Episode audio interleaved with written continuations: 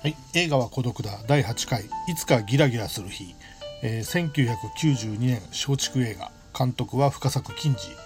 えー残念ですけど2003年にお亡くなりになりました、えー主演は萩原健一、えー千葉真一石橋蓮司木村和也。脚本は丸山翔一、えー今日はいつかギラギラする日の話というより、まあ、深作金次の話をちょっとダラダラとしたいなと思ってます。えー、とまずこの映画なんですけど、まあ、松竹の奥山和義プロデューサーがですね当時放った映画で、まあ、松竹らしくない非常に奥山色の強い映画で、まあ、現代アクション映画ですねで深作金次といえば仁義なき戦いヤクザ映画ですけど、まあ、ヤクザが主役じゃない現代アクション映画ということで当時は珍しかったというかね、なかなかあんまりない映画でしたまあ、僕は試写会で見たんですけど、うん終わった瞬間に、えー拍手が起き起きたりしてですね非常にいい雰囲気で見れましたね。はい。見た感想もやっぱりこういうのが見たかったという感じです。はい。お話はですねまあ、萩原健一と千葉真一と石橋蓮司が、まあ、3人の強盗団で、まあ、銀行を襲ってるんですね。そこに木村和也が加わりまして北海道で現金輸送車を襲うんですけど、まあ、2億円あるはずだったんですけど5000万しかならなかったと。で5000万を4人で分けなきゃいけないんですけど木村和也は、えー、丸々5000万欲しいと、まあ、ライブハウスを建てる夢がありまして。それでもうその場で石橋蓮司を射殺してですね、えー金を奪うんですね。それで、えー萩原健一千葉真一対、えー木村和也という戦いになっていくんですけど、まあ、千葉真一も途中で死にまして萩原健一と木村和也の戦いになっていくんですね。はい、で木村和也の、えー恋人役としてですね荻野目恵子が出てるんですけど、まあ、例のあの愛人の監督の首首吊り事件から1年後に、まあ、復帰作として出出たんですけどね。まあそれはいいとしてですね。まあそのそういうまあアクション映画なんですけど、まあ、深作金次といえばですね非常にエネルギッシュな演出をする、まあ、アクション派の監督というイメージだと思うんですけど当時ですよ。当時1992年に見た僕の感想でもちょっとこれはアナクロニズムが非常に漂ってるなという風に感じました。いや好きなんですよ。深作金次大好きですしこのいつかギラギラする日大好きな映画なんですけどあの北野武映画の初期も感じたんですけどまあまあんなんていうのかねあのいい意味でって言ったらいいのかな。ちょっと下手くそだなって感じる。下手馬っていうかまあ下手くそだなとかにニュアンスが似てるんですけどあのあ決してあのけなしてるんじゃないですよ。僕は北野武映画大好きなんですけど。まあちょっとそういう印象も受けたんですね。初期の頃ね、えーもちろんその男凶暴につきはもう非常に衝撃的でしたけどやっぱりプロの映画を見すぎたせいか何、えー、なんていうんですかね。ちょっとそういうことを感じました。それとちょっとニュアンスが似てるんですけどまあすごくアナクロニズムが漂うなと。まあぶっちゃけ言うとちょっと古臭いなと。いう雰囲気も漂ってる。んで今の若い人が今見るともっとそういう風に感じちゃうのかな？わかんないですけどええ。例えばまああのその荻野目恵子がねあの歩行者天国をねスローモーションで歩いてあの風船が飛んでいくとかね。もう完全にな70年代のあの秋吉久美子が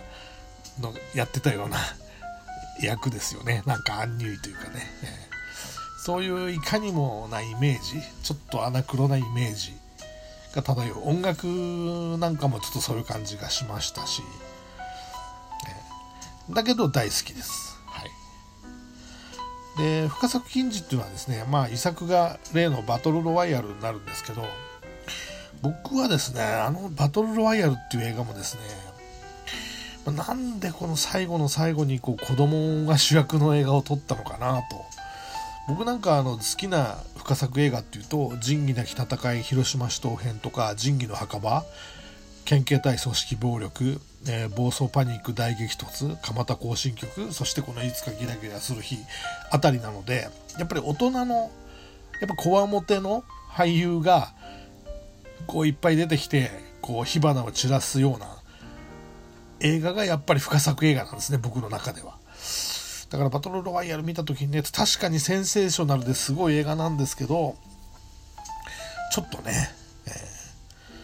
ー、でまあ当時深作さんっていうのはまあ大人の俳優にはまあ確かにいっぱい撮ったんでね飽き飽きして子供の演出がすごく新鮮だったようなんですね。それで気に入ったようなんですけど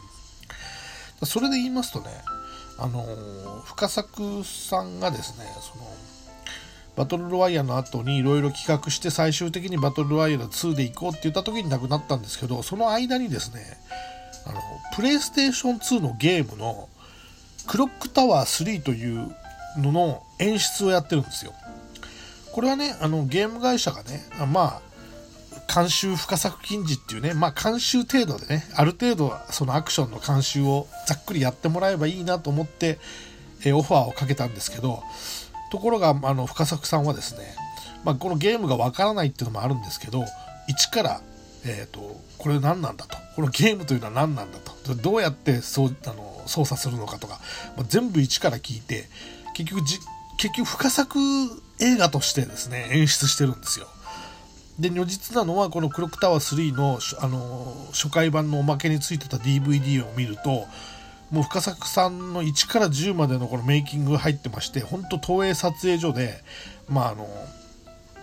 演技をさせてですね、それを撮ってモーションキャプチャーでやったりしてるんで、まあ本当に一本の映画を撮る情熱を傾けて撮ってるのがよくわかりますし、片手間ではないと。決して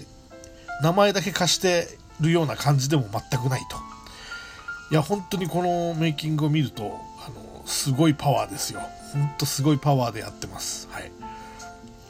あと、そうですね、言いたいのはね、やっぱり、あの、角川映画の戦国自衛隊っていうのがあったじゃないですか。まあ、あれ、斎藤康生っていうね、監督がやってまして、まあ、青春ものを得意とする、まあ、どっちかというとテレビの監督で、まあ、有名なのは俺たちの旅っていう番組の監督なんですけど、まあ、当時、プロデューサーの角川春樹が、まあ、これは青春グラフィティで行こうと。まあ、これね、あの自衛隊がタイムスリップしてね、あのー、戦国時代に行って大アクションを繰り広げる映画なのに、まあ、あの切り口としてはその青春グラフィティみたいなので行きたいと。まあ自衛隊といってもねあの現代の自衛隊の若者は、まあ、本当に今風の若者なんで、まあ、そういう中であの青春グラフィティみたいなのをやりたいっていうふうに発想して、まあ、斉藤康生さんに、えー、白夜の白羽の矢が立ったんですけど僕はですねこれはもう絶対深作金次で見たかった。戦国自衛隊は。やっぱりあの千葉真一が演じたねあの隊長の役の狂気を、え中心に置いてあのやっぱり深作のこれだけの対策ね深作演出で見たかったですね。はい。あとまあ仁義なき戦いなんかが公開された時にやっぱり当時の若手ね当時の若手としてはまあ証券萩原健一と松田優作あたりが、まあ、どうしてこの映画に俺がいないんだというふうに思ったらしくて、まあ、後々ね、あの、深作金次に会った時に、なんで出してくれなかったみたいなことを言ったらしいんですけど、深作金次も、もう当時ね、萩原健一、松江さんが活躍してたんで、仁義なき戦いの頃は。なんでオファー出さなかったのかなって、後で後悔したそうなんですよ。で僕は本当に、あ萩原健一、松田優作、原理主義者なので、本当にそう思うんですね。あの、仁義なき戦いになんで萩原健一と松田優作がいないのか。これはね、あの、未だにこういうのってあって、つい最近封切られた東映映画で「古老の地」というのがあるんですけど、これは役所広司と、えー、松坂桃李なんですけど、やっぱり若手の俳優たちが、まあ、出れなかった俳優たちがね、